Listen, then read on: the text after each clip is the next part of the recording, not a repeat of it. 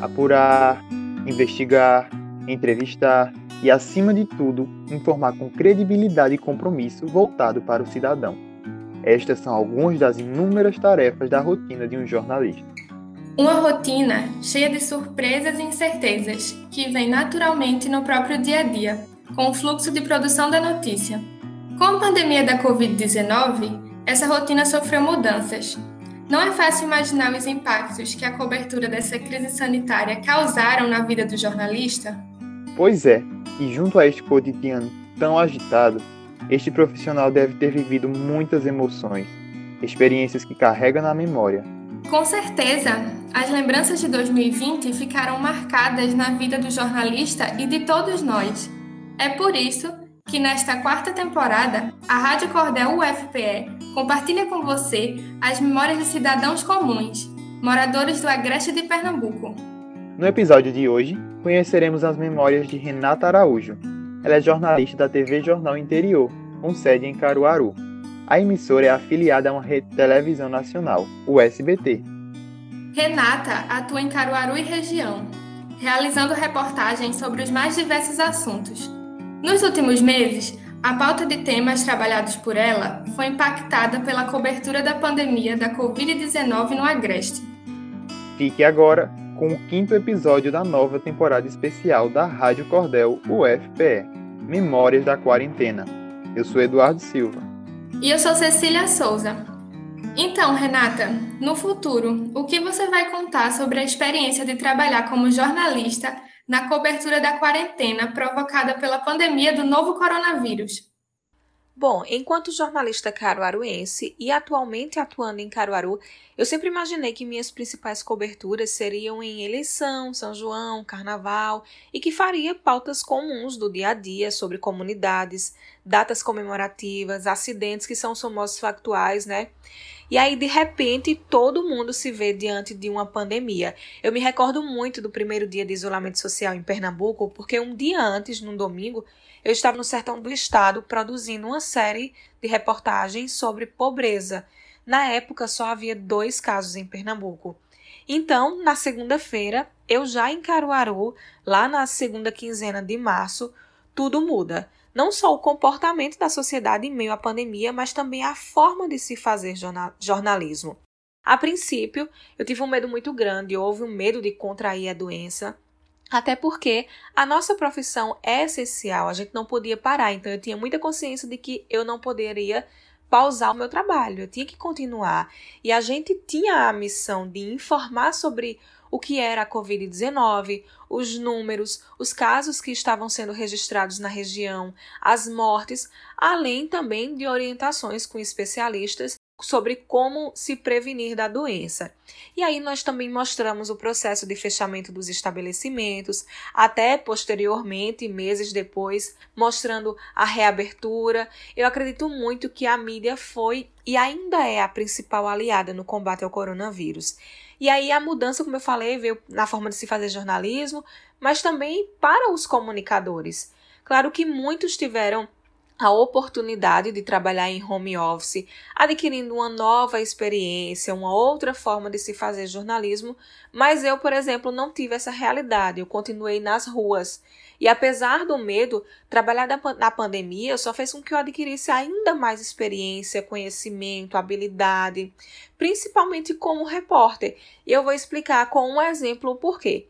Então, a gente sabe que a crise sanitária ela desencadeou a crise econômica também. Com isso, eu vi de perto a aglomeração em agências bancárias, destacando a luta da população em busca do auxílio emergencial. A partir daí, veio o meu olhar de comunicadora social. Eu fiz comunicação social.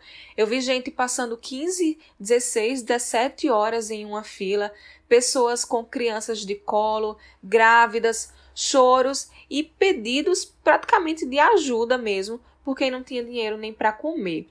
Eu lembro muito quando eu entrevistei um senhor e ele disse, já em lágrimas: Moça, pobre nasceu para sofrer. Aquilo ali foi tão forte para mim é, noticiar, mostrar aquela fala daquele entrevistado. E aí, diante disso, o texto já muda, fica mais humano, o repórter e o jornalista como um todo entende de uma vez por todas que o papel do jornalismo é ajudar e transformar a vida das pessoas. E aí outro ponto que eu acho que é importante a gente destacar é em relação às fake news. Um trabalho que já era árduo, o de combater as notícias falsas, se tornou ainda mais. E isso revela também a importância de se trabalhar em uma empresa de credibilidade, veículos tradicionais, como rádio, como TV, que as pessoas confiam mais. E outro ponto que vale o destaque e que eu levo como experiência é a liberdade de imprensa. Sem dúvidas, estamos vivendo um período sombrio, de constantes críticas à mídia, já que uma parcela da sociedade não acredita não é, na doença ainda e diz que a culpa é da imprensa, porque a gente está mostrando a realidade. E aí isso faz com que algumas pessoas critiquem a gente na rua, pessoas que debocham do nosso trabalho. E aí, para finalizar, é, apesar de ser um momento muito difícil, doloroso, novo para muita gente, não é? Como, por exemplo, até falar de máscara, ficar de máscara que incomoda. Ser jornalista na pandemia só me construiu enquanto profissional e enquanto pessoa. Então, com certeza, experiências assim eu vou levar para o resto da vida e vou compartilhar com as outras pessoas, porque acho que são situações que valem a pena a gente compartilhar. Você acabou de conhecer as memórias de Renata Araújo. Ela trabalhou nas ruas de Caruaru, mesmo durante a quarentena. Levou para a sociedade informações sobre a pandemia. Nas reportagens que produziu, prestou serviços à população tratando da repercussão da Covid-19 no Agreste. Esta é a nova temporada da Rádio Cordel UFPE na frequência do Agreste. Na produção deste quinto programa, Eduardo Silva e Cecília Souza. Na coordenação da produção, Daniel Nascimento e Vitória Mello. Na edição desta temporada especial, Carla Nogueira, Laís Guedes, Gabriel Pedrosa e Nicole Grevetti. No monitoramento do site e das redes sociais, Bianca Lima, Cecília Távora, Cecília Souza e Emily Monteiro. A trilha sonora é de Gabriel Villanova.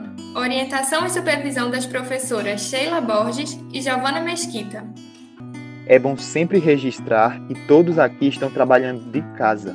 As aulas presenciais continuam suspensas, mas seguimos realizando nossas ações para aproximar cada vez mais a universidade da sociedade. Esta é sua Rádio Cordel UFPE.